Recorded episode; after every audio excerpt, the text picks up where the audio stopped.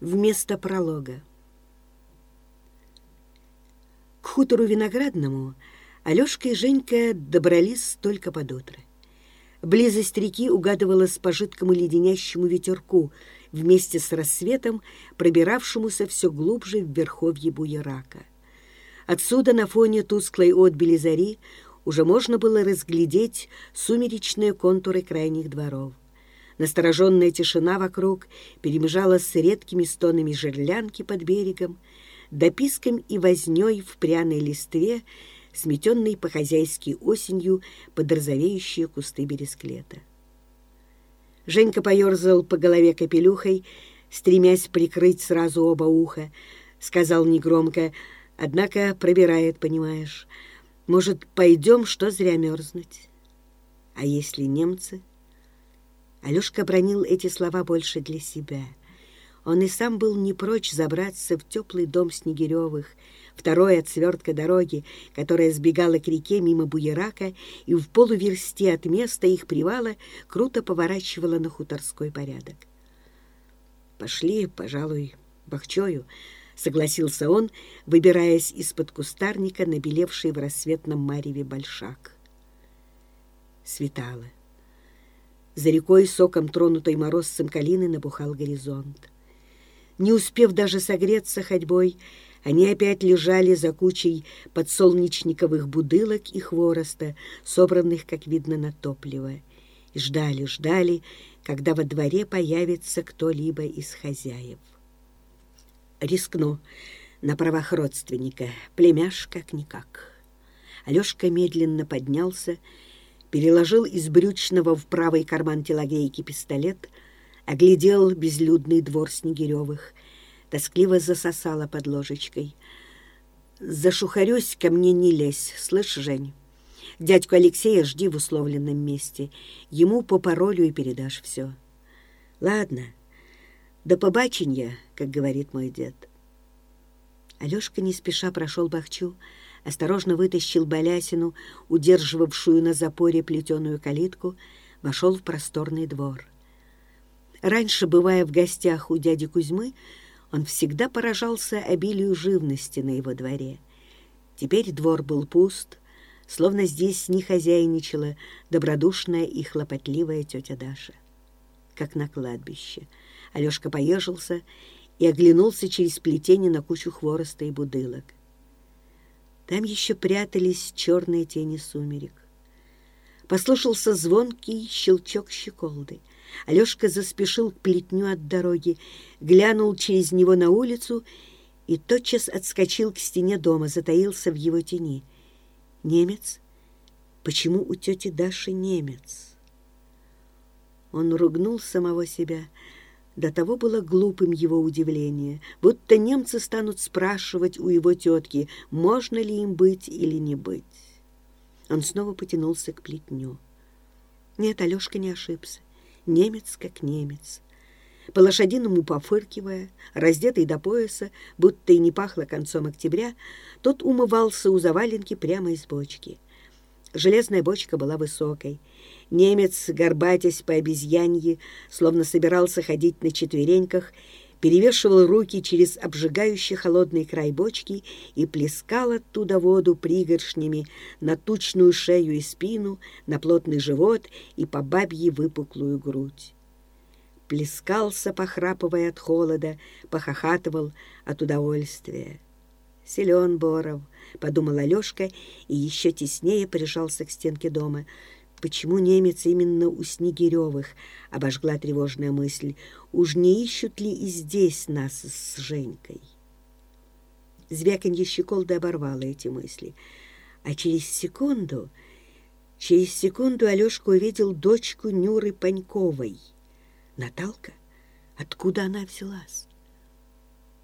Взрывы бомб, отчаянные крики людей, рев бомбардировщиков с черными крестами, пикирующих на санитарный эшелон, и Наталка, передаваемая женщинами из рук в руки к разбитому окну вагона. Все это стало болью памяти, ходило за ним по пятам. Потому и велико было удивление, когда он увидел девочку так далеко от всего этого, в глубинке, в стороне от железной дороги, в доме его родного дяди. А Наталка, любопытствующим птенцом выкатившись из дверей, замерла, уставившись на полуголого немца.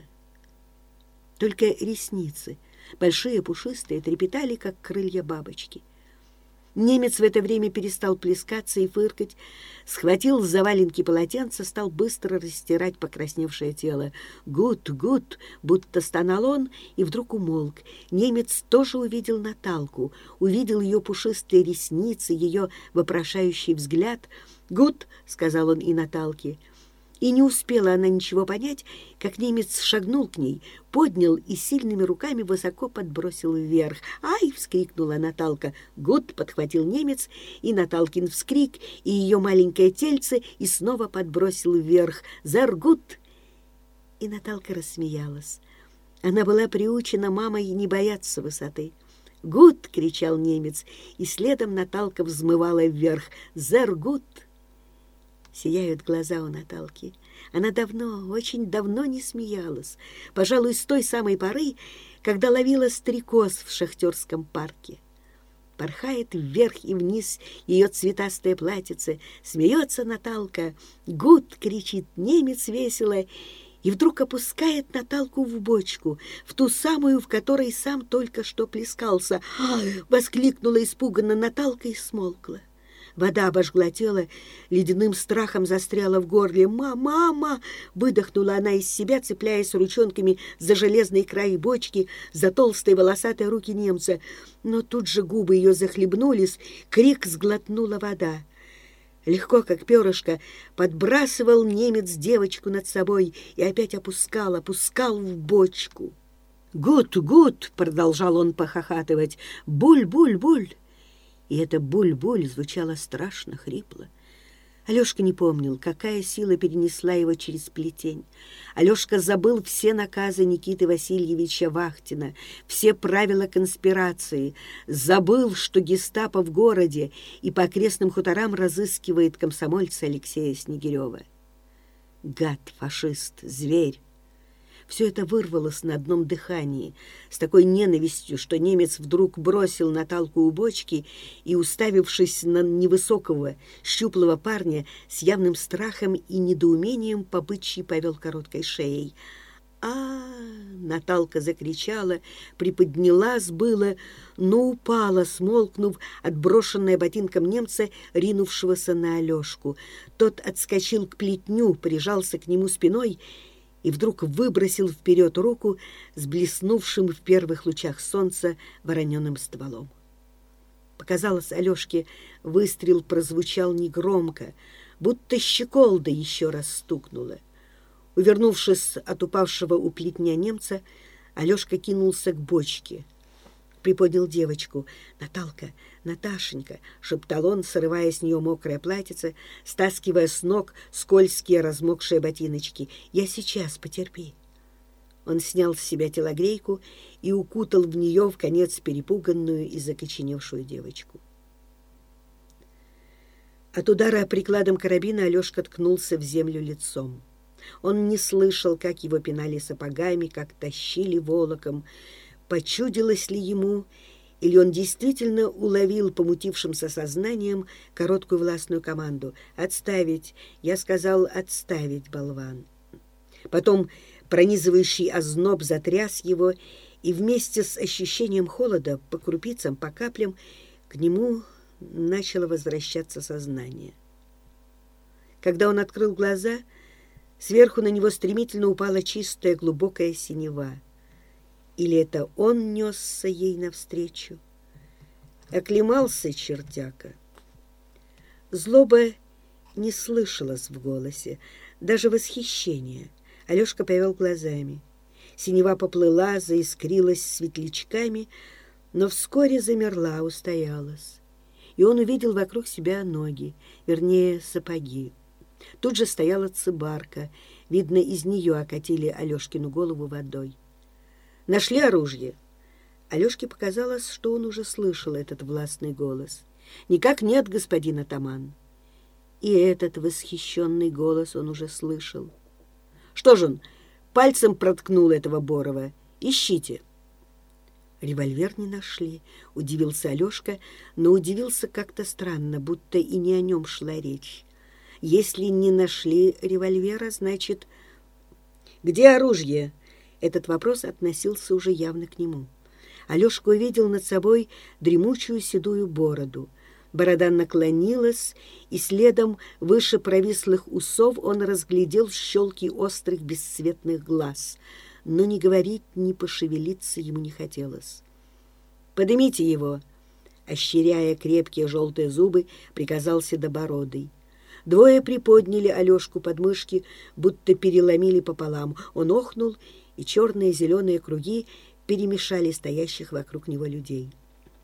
«Умеет табунщиков бубну выбивать», — сказал один из них. «Не дай бог под руку попасть».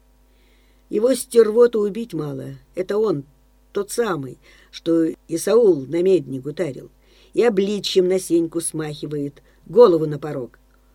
Погодь, табунщиков, голова не кисет, вдруг горять самосадом не набьешь, ежели мозги прозакладаешь. Где писарь? Зараз покличу, — охотно отозвался тот же злобствующий голос. Теперь Алешка уже различил его обладателя, дюжий, немолодой уже, а дутловатое багровое лицо лоснилось от перепоя, из-под козырька казачьей фуражки выбивался на глаза сиво-рыжий клок чуба. Он дернулся было всем телом, но тут же застыл вопросительным знаком. Просветленным взглядом Алешка углядел, как от знакомого Снегиревского дома шли двое. Бориса он узнал сразу же. Всегда рослый, он за эти несколько месяцев, что не виделись, будто вырос на целую голову. Военная форма, понял Алешка причину. Рядом с ним, Алешка не сразу опознал его, шел дядя Алеша, Алексей Андреевич Снегирев. Потертый пиджачок и землистого цвета фуражка, блином настриженной под чистую голове, делали его каким-то чужим, жуликоватым. Только глаза на почерневшем худом лице, усталые глаза хлебнувшего горя человека были неунывающе дерзки, с прищуром по-снегиревски. «Нашли?» «Никак нет, господин Волков», — отчеканил Алексей Андреевич. «Все обыскали», — вмешался в разговор Борис в ответ на хмарь, пробежавшую по лицу атамана. «Вот деда телогрейка его, пусть оденется, а то до гестапо не довезем». «Цыц ты!» — оборвал его станичный атаман, но Алешка сразу же уловил напускную строгость в словах Седобородова. «Любит дед Бориса», — машинально отметил про себя и тут же вздрогнул от следующего вопроса атамана. «Ты что же, Писарчук, душа из тебя вон? От родного племянника нос воротишь, а? Может, зря за тебя господин Мюльс поручался?» «Шутить изволите, господин атаман», — вытянулся Алексей Андреевич. «Я-то, может, и шучу, а вот табунщиков шутить не изволит», — признал его. «Как на духу, господин атаман», — сунулся было сиво-рыжий. «Порядку не знаешь?» — сразу же взъярился атаман. Алешка весь напрягся, увидев, как посерели скулы у дяди Алеши, как весь он подобрался, словно для прыжка, и опять в разговор бесцеремонно влез Борис.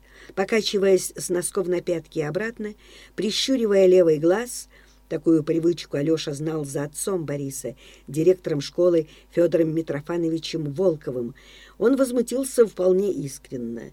«Деда, ты не верь, не Алешка это. Я его как облупленного знаю. За одной партой семь лет сидели». «Цыц», — я сказал, — уже без приязни присек атаман заступничества Бориса. Он это, ведь я печенкой чую. Сиворыжий, Табунщиков, подкрепив свое утверждение вязью замысловатых матерков, но под взглядом Седобородова осекся, рубанул себя по красному загривку. «Вот у меня где Семен, отец его сидит». Атаман скривился, сказал, не повышая голоса.